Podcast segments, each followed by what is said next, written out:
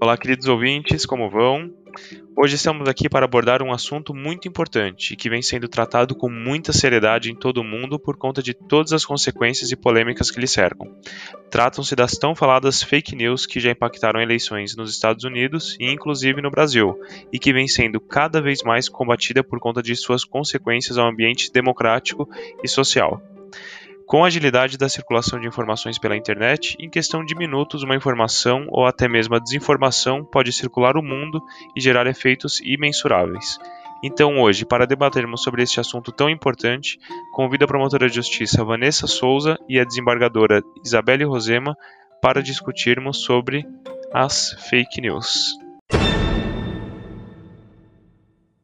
Vamos iniciar agora então a nossa conversa com a Vanessa Souza, promotora de justiça aqui no estado de São Paulo, formada pela Universidade São Judas Tadeu e que vai trazer agora para nós algumas informações, comentar um pouco a respeito das fake news. Bem-vinda, Vanessa. O que você tem a nos dizer sobre esse tema tão importante?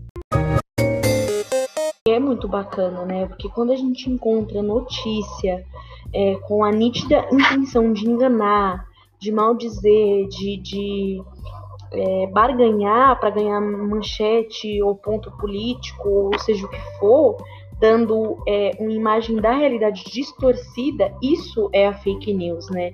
Isso é uma coisa que as pessoas não, não, não trazem, não, não tem falado muito ultimamente, as pessoas têm tampado o sol com a peneira, né?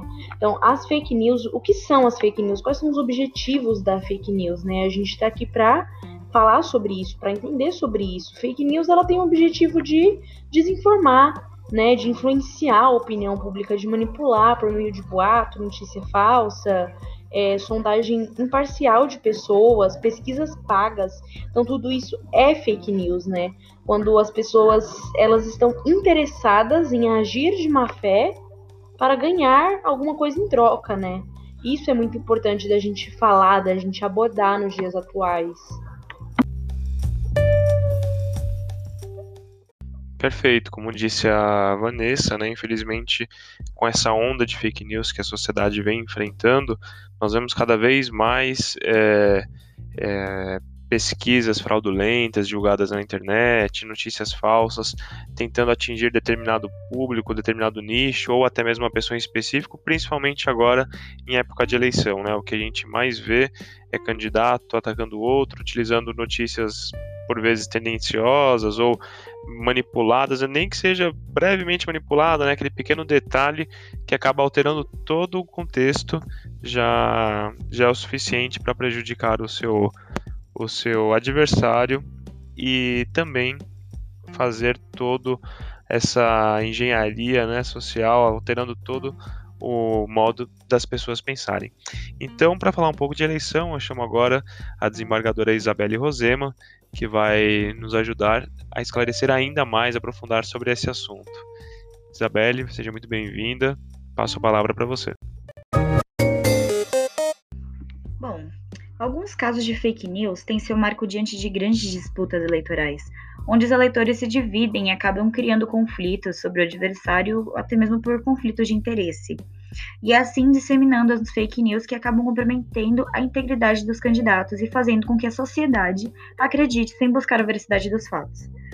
Um caso interessante de pontuar que acaba englobando a manipulação de imagem e disseminação de notícias falsas seria do Adélio Bispo, que é o homem que esfaqueou o presidente Jair Bolsonaro.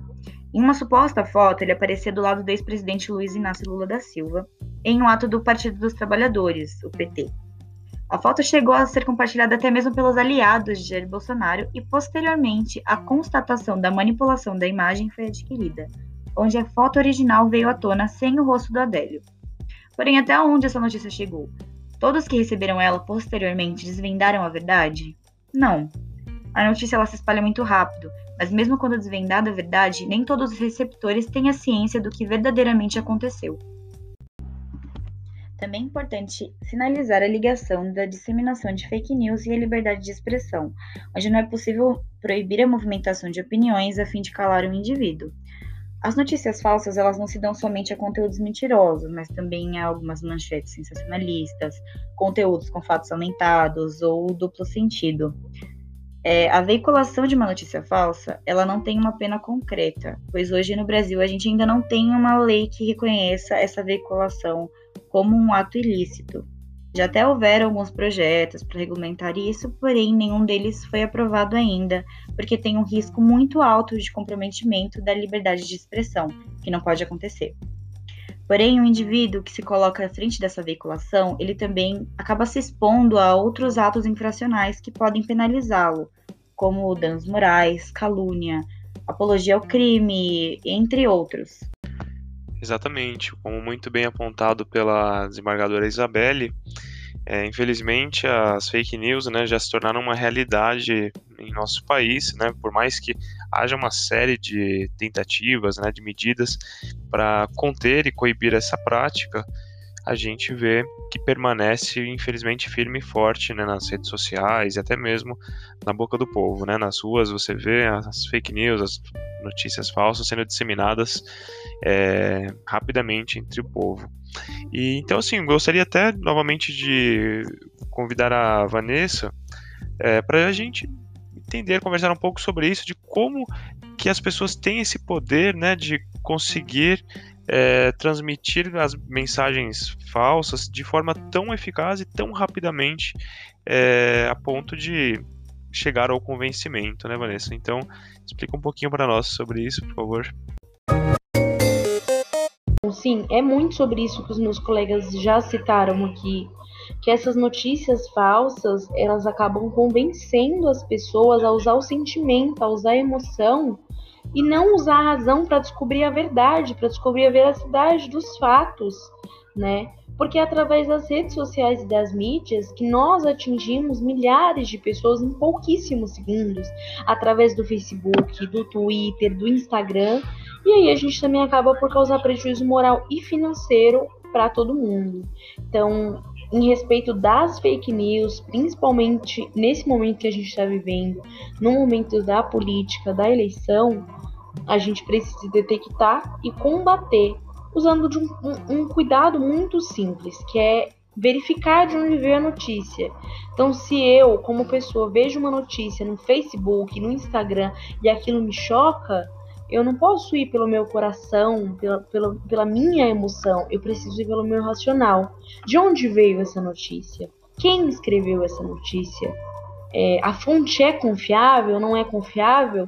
E ter, ter um, uma noção, verificar, fazer essa verificação de onde veio, da fonte, da origem da notícia. E não repassar a notícia sem ter a certeza absoluta da veracidade, né?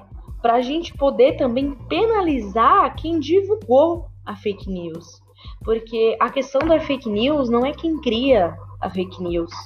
Acredito que os meus colegas vão concordar comigo. Então não é quem cria a fake, news, a fake news. Claro que quem cria também tem um peso, uma responsabilidade, mas não é quem cria a fake news, é quem espalha, é quem divulga. Então eu acho que é muito daquilo que, que a gente já já vem falando sobre que é muito acreditado. Não sei se vocês vão me entender, mas é muito daquele ditado. É para ter uma apresentação no circo precisa de plateia. Então, às vezes, é, a informação ela, ela toma um, um, um, um, público tão grande, ela toma uma proporção tão extrema, por quê? Não porque uma pessoa foi lá e postou, mas porque uma pessoa viu que a outra postou e divulgou e encaminhou. Então, é um cuidado muito simples. Primeiro, verificar de onde veio. Segundo, não divulgar, não repassar sem ter a verdadeira certeza. Excelente, pessoal, excelente. Bom, o papo está ótimo, mas infelizmente a gente vai chegando ao fim. Quero agradecer a todos pela participação, vocês foram incríveis. E gostaria então de pedir as considerações finais podendo começar com você, Vanessa, por favor. Fique à vontade. Então, é, concluindo a minha participação aqui, sou muito grata por estar aqui podendo falar um pouco de, é, do momento atual que nós estamos vivendo, das eleições, é, dessa questão da, da participação do espectador né, na, na fake news, que é muito importante que como eu retomo novamente, porque é, é, é muito, muito importante isso, que não é nem quem cria, é quem divulga.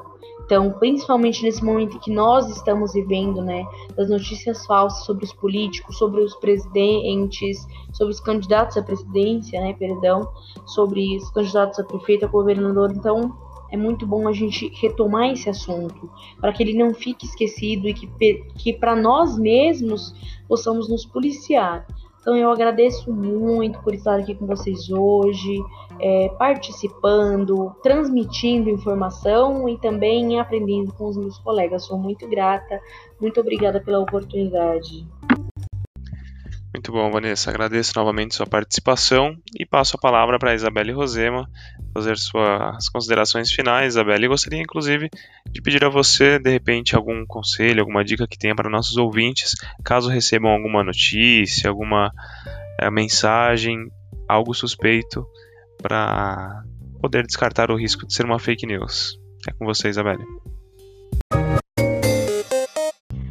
Isso é muito importante, sempre que recebermos algum tipo de notícia, algum tipo de no... até manchete, é entrar dentro da notícia para ver se condizem os fatos, o que está falando, se a manchete ela foi sensacionalista, se ela teve um duplo sentido, porque senão ela acaba virando uma bola de neve, onde a gente perde o controle de quem está recebendo essa notícia, é, do que está fazendo com esse tipo de informação e acaba a gente acaba perdendo o controle da situação, que não pode acontecer.